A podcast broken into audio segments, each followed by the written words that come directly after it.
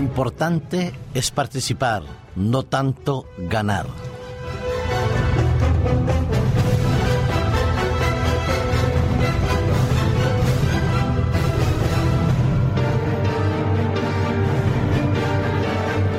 Así decía el pionero de los Juegos Olímpicos modernos contemporáneos, Pierre de Coubertin, lo importante era poder participar en las actividades deportivas, no tanto buscar el famoso y tan codiciado laurel de ganador. No se trataba de llegar a ocupar el primer lugar o los primeros lugares en las diferentes competiciones de los Juegos Olímpicos, sino poder disfrutar de la fraternidad, de la amistad, del compañerismo, de la distracción y diversión que podía representar cada una de las competencias de los diferentes Juegos Olímpicos que se pudieran seguir a partir de ese momento.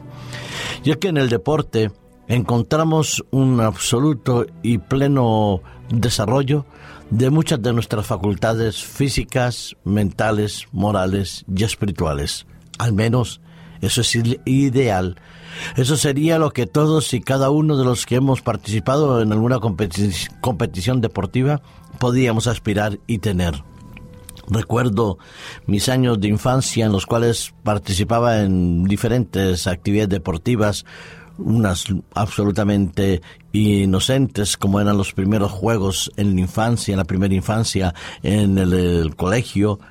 más adelante, cuando íbamos creciendo, jugando y participando en equipos de fútbol, de baloncesto, voleibol o alguna que otra competencia de ciclismo entre los compañeros que vivíamos en el mismo vecindario, hasta echarnos algún partidito de tenis, no como los campeones que hoy ocupan los primeros puestos en la ATP, pero simplemente pues peloteando un poco, jugando un partido de béisbol. Sí, me gusta mucho el deporte. He participado en diferentes actividades deportivas a través de todos los años de mi existencia y me lo he pasado muy bien. He disfrutado.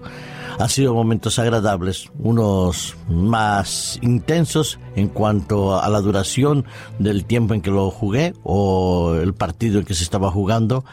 pero lo cierto es que recuerdo esos momentos agradables con mucha satisfacción de ver venir a amigos o amigas que hacía tiempo que no veía, justo y exclusivamente para poder jugar un rato con nosotros. Me encanta ver el deporte, las competencias de ciclismo, de automovilismo, de motos que se puedan ver en diferentes momentos, partidos de rugby, de baloncesto, en fin, tantas tantos deportes que hay y que se tratan de promover a través de las diferentes entidades oficiales, gubernamentales o deportivas.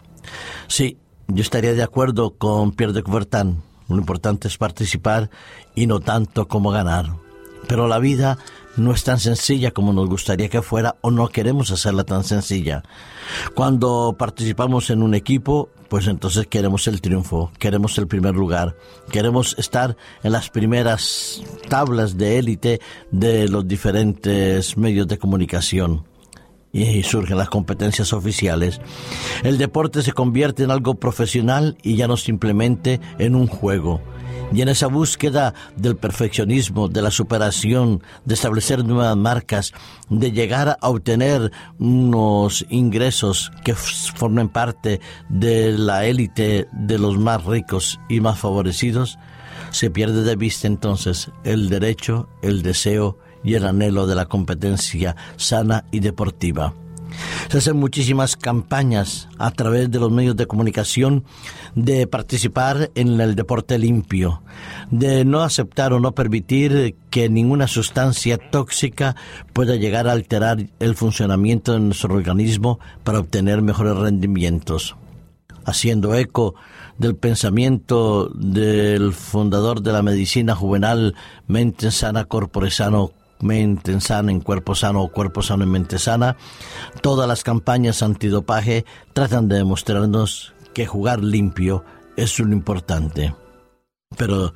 si el único problema que tuviera el deporte fueran los anabolizantes o las sustancias estimulantes, quizás se podría controlar desde el punto de vista eh, exclusivamente médico, como esos controles médicos que de repente aparecen en competencias como ciclismo, como la última que hemos visto en el equipo de fútbol de la selección española para ver si hay alguna sustancia dopante. Pero más preocupante es cuando el deporte se convierte en un objeto y en un motivo y en una fuente de ingresos debido a las apuestas. Al famoso entonces ganancia deportiva se une la ganancia económica ilícita. Se hacen apuestas, se presenta como posibles ganadores o perdedores a algunos personajes. Quizás uno de los deportes que más se ha visto afectado por las apuestas fraudulentas, por ejemplo en Estados Unidos, el boxeo y el béisbol. Pero las apuestas deportivas donde se presiona a los jugadores, se les busca que se dejen ganar o que al contrario, que por cada gol o por cada golpe que den puedan recibir una cierta cantidad de dinero porque se ha hecho una apuesta a veces absolutamente ilógica y irrazonable, entonces el deporte se convierte en corrupción, una fuente de corruptela que afecta a entrenadores, a clubes deportivos, eh, a, personas que están implicadas en el deporte de fútbol, baloncesto, béisbol, ciclismo, boxeo u otros deportes.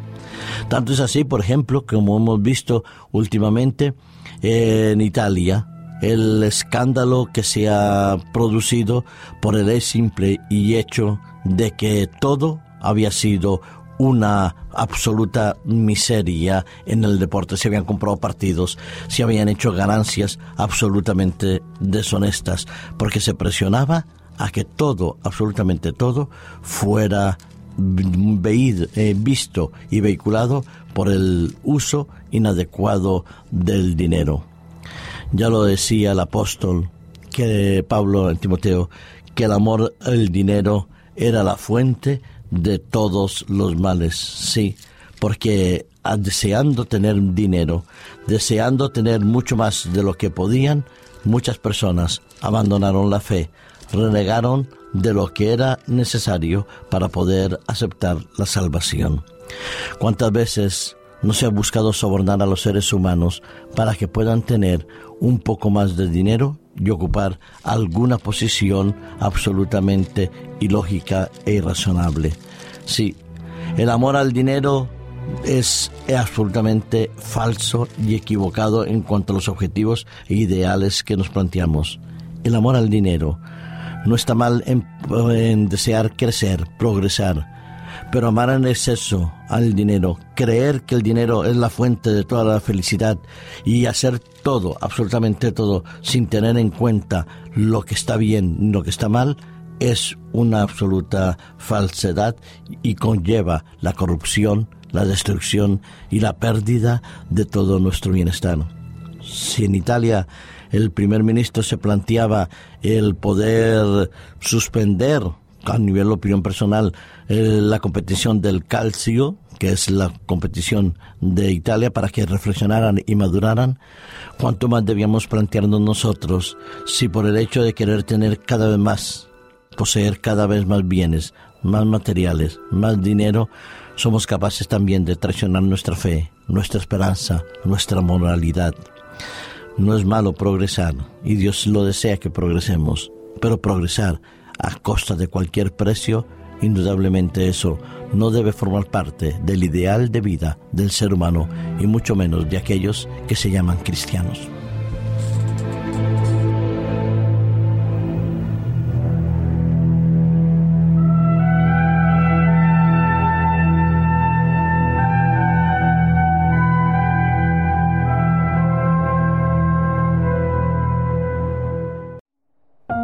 Producido por hopmedia.es